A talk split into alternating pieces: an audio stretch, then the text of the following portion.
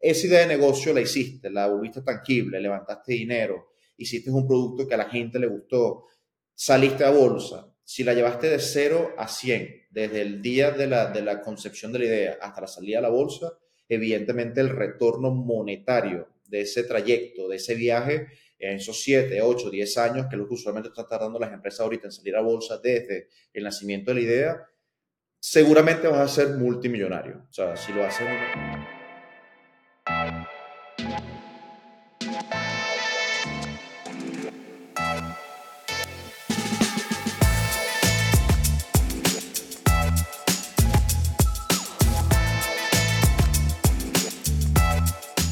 gracias a nuestros amigos de Venezuelan Cargo Broker, que es una empresa de logística integral con más de 14 años de experiencia y cobertura en los principales puertos y aeropuertos del mundo y a nivel nacional en Venezuela. Venezuela Cargo Broker se encarga de toda la logística, desde el momento que usted coloca la orden de compra de la mercancía hasta que esa mercancía es despachada, se almacena, se transporta y llega a donde usted lo ha dicho. Son líderes en el mercado nuestros amigos de Venezuela en Cargo Broker, movilizando más de 4.500 contenedores al año a los principales importadores y exportadores del país. Así que si usted necesita importar, exportar, la clave son los amigos de Venezuela en Cargo Broker,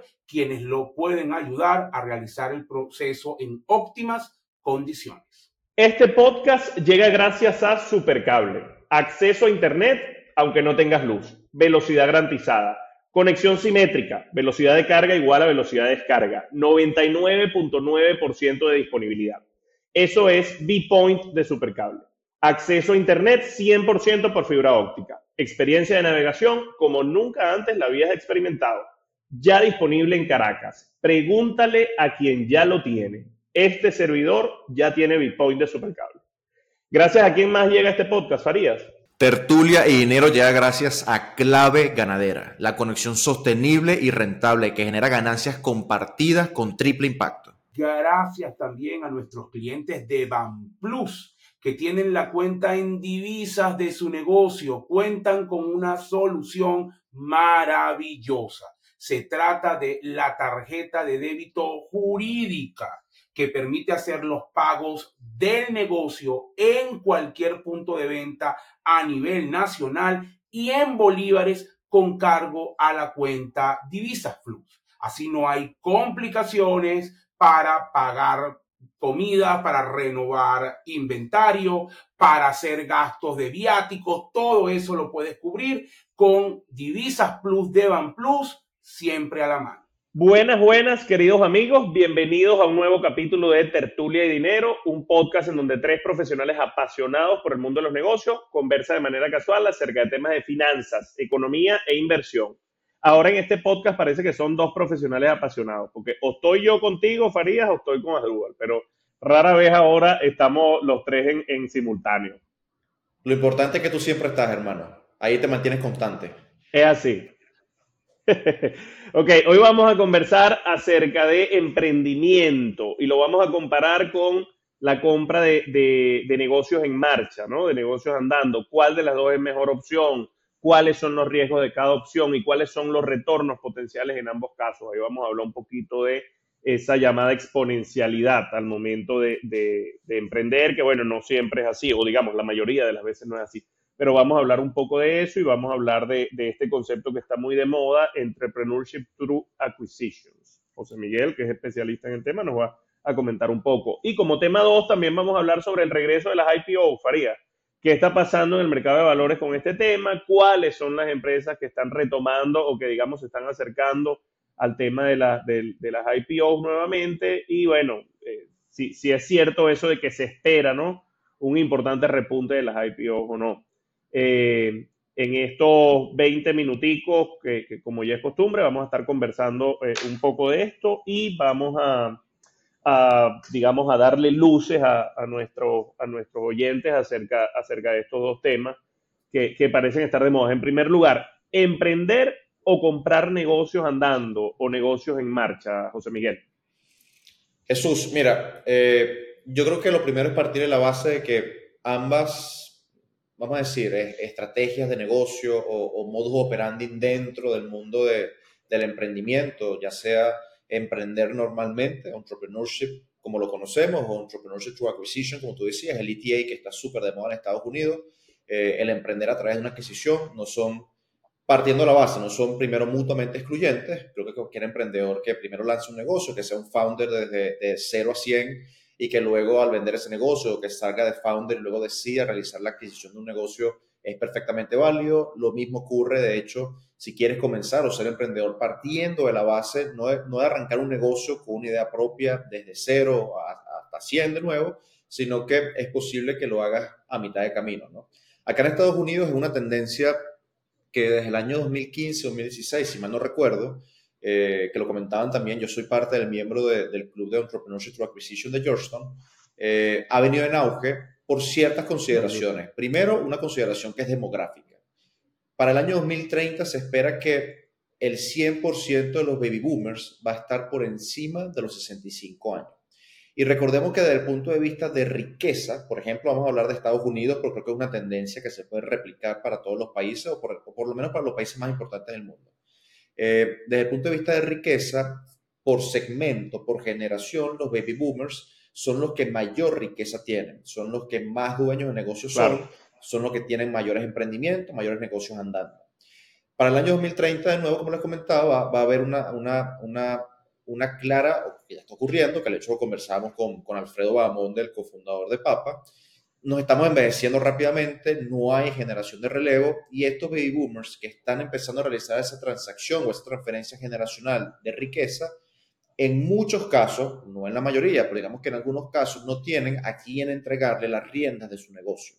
Entonces se está combinando una, digamos, la tendencia de muchos jóvenes emprendedores que capaz no tienen ideas que hayan pasado por el filtro de Venture Capital, que capaz no hayan tenido la posibilidad de que sus ideas hayan llegado a buen puerto, porque hay que, ser, hay que, hay que tenerlo claro. Y aquí recomiendo rápidamente un video que de es una TED Talk de Bill Gross, donde él habla de cuáles son las razones en las que usualmente se puede juzgar el éxito o el fracaso de una startup.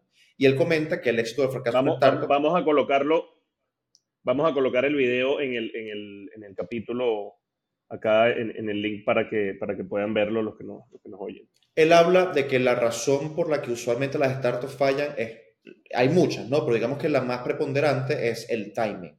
Entonces, de nuevo, no tienes tú que ser un mal emprendedor, pero si tu idea no llegó a, en el momento adecuado, es posible que, de nuevo, no es porque haya sido mal operador, sino porque sencillamente no haya sido el momento.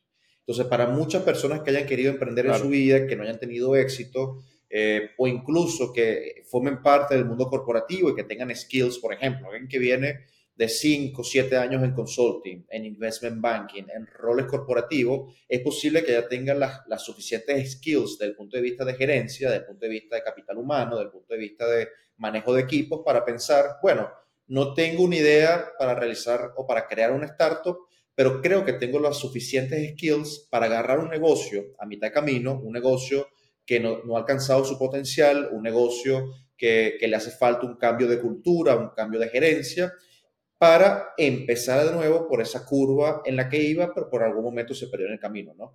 Volviendo al punto de Entrepreneurship Acquisition.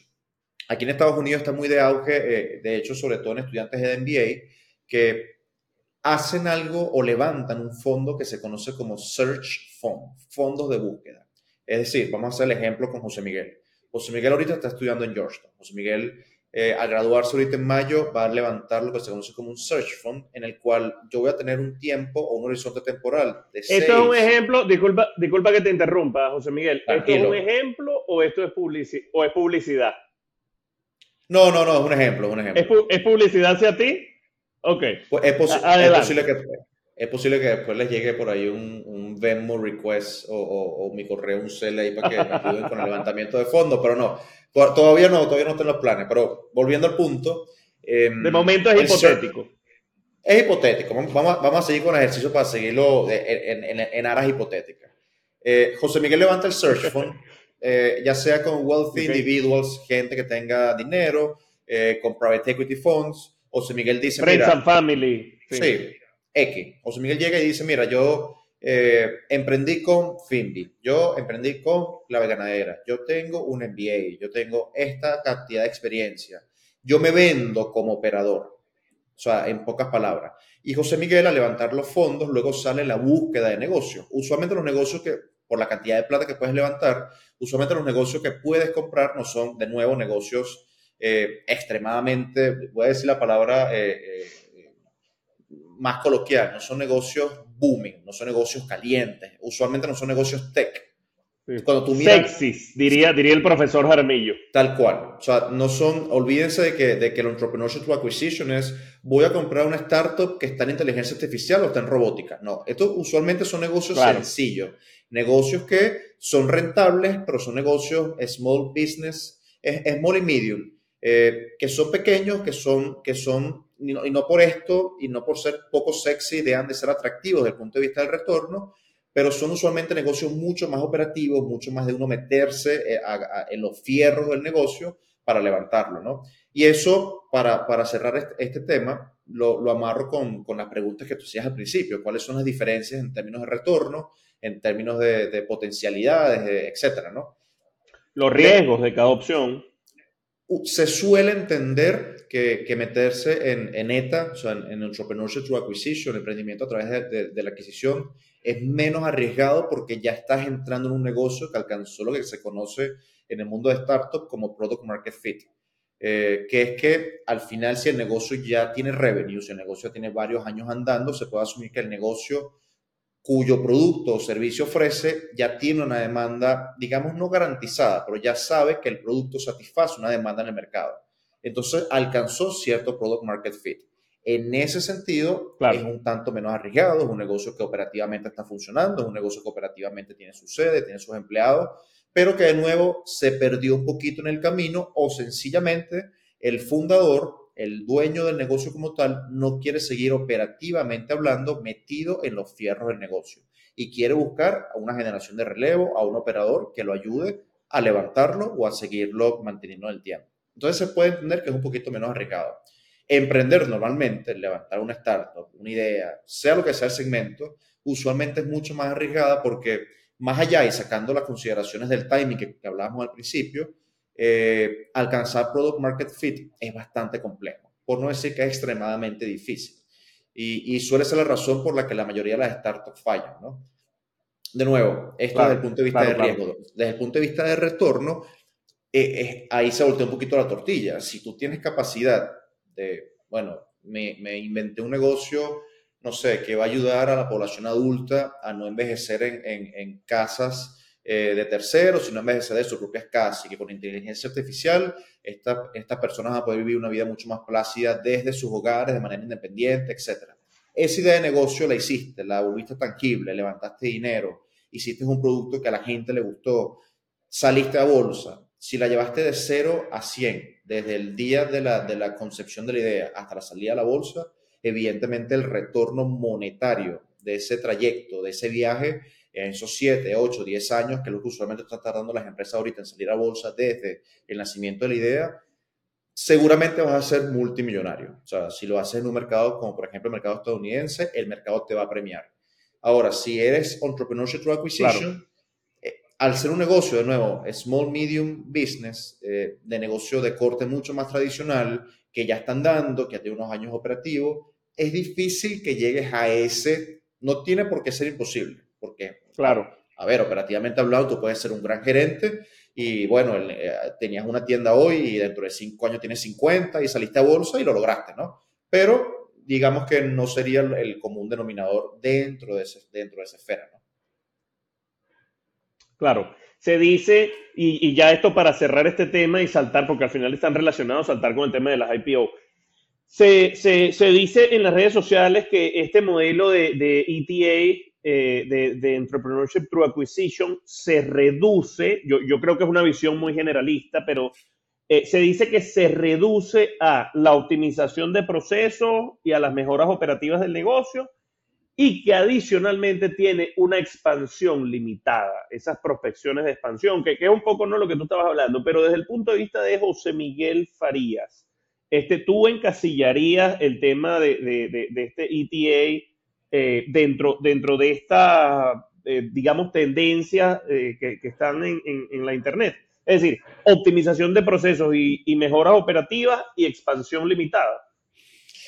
Jesús, pero es que al final o sea, yo, yo, creo que si bien es una tendencia, también es una tendencia que, que, que, que, por muy sencilla que se puede escuchar, no lo es. Al final, la persona que entra... No es trivial, no, no, 100%. o sea, no es nada trivial. Al final tienes que tener managerial skills, o sea, tienes que tener capacidad de gerencia, tienes que tener confianza, tienes que tener capacidad de persuasión, tienes que tener capacidad... Imagínate que entras a un negocio en el cual el problema por el cual no... Velocidad de respuesta Claro, y capacidad de manejar el estrés en, situaciones difíciles. O sea, tú entras a ser el operador del negocio. O sea, tienes que meterte en los fierros del negocio. Imagínate meterte en un negocio cambiándolo un poquito, no tanto la parte operativa, sino desde el punto de vista de la gente. Imagínate meterte en un negocio donde la cultura o donde la mala cultura o el crecimiento de la empresa y que esa cultura sea tergiversada en el camino sea lo que tienes que solucionar.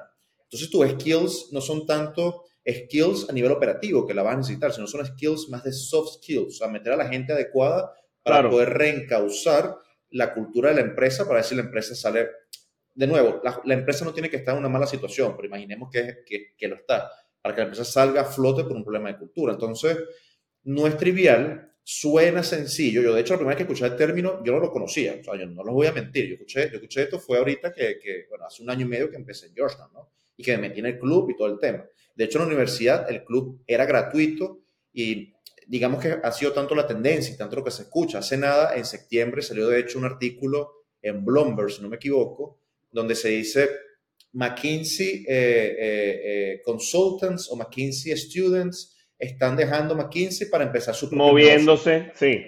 Y habla casualmente de eso de, de Entrepreneurship to Acquisition. Entonces, eh, es algo nuevo, eh, hay una tendencia creciente, es muy interesante lo que está ocurriendo. De nuevo, el tema demográfico de, de, los baby boomers alcanzando los 65 años para finales de esta década también está impulsando ese cambio generacional de riqueza y ese cambio de manos de negocio, pero no es trivial. O sea, tienes que tener las skills. O sea, esto no es soplar esa botella, tienes que meterte en los fierros del negocio. No, no, y que, y que, y que vas aprendiendo sobre la marcha también. No, no es algo, digamos, no es como que llegas, aplicas una receta y así, si ejecutas esto bien te va a funcionar, porque al final del día hay datos que se van generando en la medida en la que el negocio va avanzando, en la medida en la que la economía cambia, tu tamaño de mercado se, se ¿sabes? Se, adapta. Ok, digamos que eh, compramos, no sé, una cadena de kioscos, nos fue buenísimo, kioscos inteligentes, le metimos algún tema de automatización ahí, entonces la gente podía eh, eh, comprar o pedir algo eh, de, forma automática con un clic y fuimos súper innovadores. Y ahora este, queremos eh, entender o, ver las posibilidades en el mercado de salir al mercado, ¿no? De hacer IPO, no sé, ocho años después. Este, ¿Qué está pasando en el mercado de valores en ese tema en este, en este 2023? Digamos que esta empresa, no sé, se empezó en el 2015, eh, ya, resumimos todo lo que, lo que dije hace unos segundos. ¿Y qué está pasando en el mercado de valores actualmente? ¿Cuál es, esa, cuál es el panorama para una empresa con estas características? Mira, usualmente cuando se mira, cuando se mira, creo que es una dirección directamente, es, una relación directamente proporcional. O sea, el, digamos, el, sentimiento del mercado de, de IPOs, de salidas a bolsa, con el sentimiento generalizado que hay en el mercado. En el mercado siempre hay algo de qué preocuparse, pero la verdad es que este último año, que a pesar que en términos de retorno ha sido bueno, cuando tú mides, vamos a medirlo por los ETF, tú mides por el SPY, creo que el corte de la semana pasada o el corte de hoy debe estar en torno al 15-16% year to date, lo cual con base en los retornos históricos es un retorno bastante bueno. El, triple Q que mides en Nasdaq está entre 35 y 40%. Entonces tienes tienes un, un, mercado que ha dado retorno, pero es un mercado que ha dado retornos con miedo porque vienes de un 2022 que fue fatídico, que fue patético, que fue muy malo. Sí. Volteamos ahora a la tortilla, que, que, como decía ahorita, es directamente proporcional para el tema de los IPO. El 2021 tuvimos más de mil IPO en el mundo, o sea, récord, la gente estaba saliendo a bolsa porque el mercado estaba en muy buena posición, estaba subiendo y usualmente la gente sabe, si tú eres un founder, a ver, yo soy, como tú comentabas ahorita, tengo un negocio de 2015, Tengo ocho años con el negocio. Eh, ir a bolsa significa para mí como fundador, para los inversores que me apoyaron desde el principio, significa poder... Sí, es un hito indiscutible. Y, más allá del hito es capitalizar mi, mi, mi esfuerzo, mi, la trayectoria, el, tiempo que tengo con la compañía, sea founder, sea, inversor, etcétera. Es poder decir, bueno, yo invertí a, un precio, digamos, de, del share de 5 dólares al principio, a eso compré, ese fue el funding, con eso, con eso apoyé a la empresa y ahora podemos hacer la salida a bolsa a, a 100. O sea, es una manera de yo decir, puedo poner mis acciones en el mercado retornar mi inversión, dársela a mis inversores, a mí mismo como fundador y listo. No tengo que salir el 100% de las acciones que tengo, pues digamos que es una forma de cristalizar mi esfuerzo de una manera líquida, ¿no? El, el, el, año 2021 fue, el año 2020 fue bueno, el 2021 fue espectacularmente bueno, el 2022 que el mercado empieza a caer, tú no, el sentimiento del mercado usualmente marca la capacidad de, de, de, poder levantar mayor cantidad de plata a través de las IPO. O sea, con un mercado cayendo, la gente no sale a bolsa. De hecho, el año pasado, si mal no recuerdo, en 140, 150 IPOs. Este año, que ha habido tanta, tanto, vamos a decir, miedo, pero también tanta asimetría de información sobre lo que la Fed quiere hacer, sobre lo que la Fed puede hacer, el tema del incremento de las tasas, si hemos alcanzado ya el techo, a pesar de que este año para las dos reuniones que quedan, digamos que la probabilidad de que la Fed vuelva a subir las tasas está relativamente baja, la gente sigue con miedo. Entonces, eh, no sabes Rusia-Ucrania, vienen elecciones el año que viene, el tema ahora de Israel, eh, el incremento de los commodities, inflación todavía relativamente alta, o por lo menos no acercándose al 2% que quiere la Fed como, como target. Al haber tanta, tanto, tanto miedo o tantas noticias o tanta asimetría de información de nuevo, el operador como tal no quiere salir tanto a bolsa. Ahora, ¿qué ha ocurrido en el año 2023? hemos venido con, nuevos, con nuevas IPO que, que han sido relativamente interesantes. Eh, Instacart, Cava, eh, la, la, gente que hace las sandalias que están de modas, Birkenstock, buenísimo, espectacular. Sí, Birkenstock. Pero estas están ocurriendo primero con dos consideraciones muy importantes. Una, con un float muy bajo, es decir, la cantidad de acciones que salen como que puntualmente a bolsa por parte de la empresa están muy por debajo de la media. La media histórica es 17% del float y estas empresas están saliendo entre el 10, 12, 9%, y también salen con lo que se conoce como inversores ancla. Es decir, José Miguel va a salir a bolsa con su empresa, pero José Miguel intenta que cuando este, este IPO vaya a ocurrir, que Jesús, su inversor ancla, compre 40 o 50% del IPO. Por ejemplo, que para nosotros claro. es muy, es muy, es muy, es muy doloroso, vamos a decirlo de cierta forma, escuchar del fondo noruego. El fondo noruego, el fondo Norges Bank, es por ejemplo, con el caso del IPO de Instacart es 40%, creo que lo tiene, 40 o 50%, y con el caso de Brickstock también. Entonces, busca fondos anclas para ese sentido amarrar ese fondo, ¿no? Eh, ok, conversábamos, eh, José Miguel, acerca del tema de, las IPOs, ¿no? Las empresas que estaban retomando, qué estaba pasando en el mercado de valores en este tema. Ahora bien, José Miguel Faría, eh, todo este tema de, las IPOs, de récord de las IPOs en 2021, tuvo mucho que ver también con el tema de las tasas bajas, exceso de liquidez en los mercados, ¿no? Y esa euforia, digamos, generalizada. Pero ahora bien, de cara al mediano plazo, eh, se espera, es cierto esto de que, de que eh, viene un importante repunte en el tema de las IPOs, entendiendo que al final, bueno, hay compañías, muchas compañías que ya se han hecho grandes o, masivas, que más temprano que tarde van a tener que salir al mercado, ¿no? Mira, yo creo que ese sentimiento también estará marcado en cierta forma por el estatus del mercado en ese momento. De nuevo, para, para el emprendedor, para el equipo de inversores detrás emprendedor, para el equipo de fundadores, hace sentido salir a capitalizar tu inversión cuando el mercado es más propicio a pagarte un precio más alto por ese esfuerzo, ¿no? Eh, en los últimos años, de hecho, incluso, me atrevería a, a, salir un poquito más de contexto, pero incluso en los últimos años se ha visto como las salidas a bolsa o esa trayectoria de startup a, a, empresa cotizada en bolsa se ha hecho mucho más largo también porque las empresas disfrutan, voy a utilizar el adjetivo disfrutan, porque las empresas han disfrutado en los últimos más años de permanecer más tiempo privadas que públicas. También por el, por el, por, digamos, por el bosquejo que se realiza en ti, por esa búsqueda minuciosa que tienes que cumplir con los entes reguladores para tomar decisiones. Una vez eres pública, cuando eres privada tienes mucha mayor capacidad de maniobra, tienes mucha mayor capacidad de adaptación ante tiempos difíciles o ante incluso eventos inesperados o ante incluso cambios de modelo de negocio que te permiten ser mucho más, vamos a decir, eh, eh, flexible y mucho más eh, antifrágil, ¿no? Que en un mundo que es cada vez más complejo. Entonces las empresas, por un lado, están tardando cada vez más en salir a bolsa por decisión propia, pero a su vez, cuando quieran hacerlo, van a esperar el momento adecuado o cuando el mercado esté en una mejor situación para premiar ese esfuerzo. Entonces, eh, es una combinación rara. Yo creo que el mercado eventualmente de IPOs en algún momento va, a resurgir.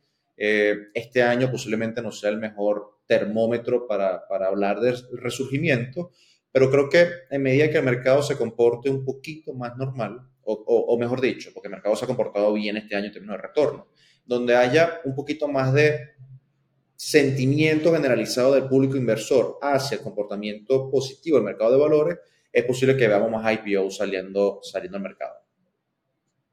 Sí, 100% alineado, quizás menos cautela también, ¿no? Si, si, algo ha tenido el año 2023 con respecto al mercado de, valores es cautela. Eh, José Miguel, ya para cerrar, la píldora del día de hoy. Mira, la píldora del día de hoy muy puntualmente va a ser eh, la película de Founder. No, no recuerdo si las siete pasadas temporadas hemos recomendado, pero como hemos hablado de Entrepreneurship Through Acquisition, Magnífico. de ETA, de emprendimiento a través de adquisiciones, creo que el libro de, de, The Founder que habla de la historia de Ray Kroc y cómo él compra la, digamos, la franquicia de McDonald's a los hermanos McDonald's es un buen ejemplo precisamente de lo que se hace en, en, en Entrepreneurship to Acquisition. ¿no? Y cabe destacar, y voy a hacer una, muy rápidamente, la película muestra a Ray Kroc como una persona mala, maligna, como que le roba el negocio a los hermanos McDonald's. La película está basada en un libro, yo me leí ese libro que relata la historia, y en el libro no se habla de que el tipo los roba. O sea, él llega a un acuerdo con los hermanos McDonald's, compra su parte, sus acciones, etc. Y bueno, eh, la historia es como la conocemos hasta hoy. Pero en la película, evidentemente, al ser película y para tener, digamos, ese componente antagónico de Ray Kroc, se vende como que el tipo, de una forma u otra, los, casi que les roba la idea, les roba el negocio y los deja en la calle. Eh, al final, créanme que con la cantidad de dinero que los, que los, hermanos, que los hermanos McDonald's tuvieron luego de vender McDonald's, si ellos hubiesen querido seguir invirtiendo en el negocio, hubiesen comprado acciones de McDonald's y se hubiesen hecho multimillonarios también. Pero, bueno, cada quien al final se amarra su palo. No, y una, una, cosa es hacer mercado, contar la historia, y otra cosa es hacer películas, ¿no? De alguna u otra manera hay que meterle emocionalidad a, a la cuestión. 100%. Mira, José Miguel, creo que estamos listos con el capítulo de hoy. Redes sociales.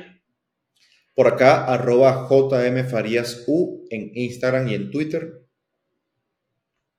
Por acá, arroba Jesús Leonet en Instagram y en Twitter, ahora X, eh, los invitamos también a seguirnos en nuestras redes sociales, arroba tertulia y dinero en Instagram, tertulia-dinero en X o antiguo Twitter, tertulia y dinero es nuestro canal en YouTube también. Recuerden que estamos en todas las plataformas de podcast, Apple Podcast, Google Podcast, Spotify, los esperamos por allá.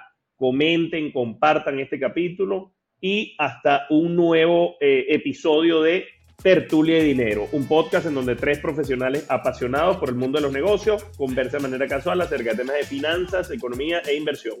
Chao, chao. Se les quiere mucho. Chao, chao.